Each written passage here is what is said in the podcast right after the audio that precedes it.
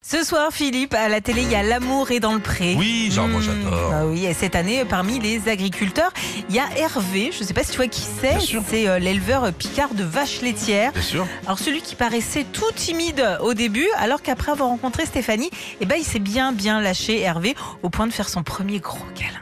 Je crois que j'ai été, j'ai été très bon. Attends, il faudra le demander à Stéphanie. Oui, puisque j'ai imaginé, oui. Je me disais, euh, ça va être rapide. Mais non, pas du tout. non. C'est pas du tout une déception, bah non. hein.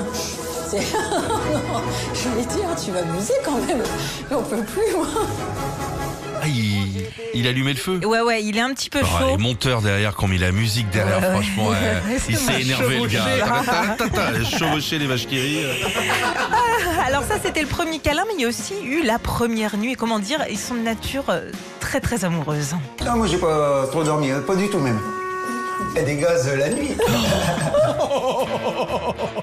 Il parle des vents et tout. Il parle des, ouais, de ces, des- c'est lâché un petit peu dans la nuit. quoi.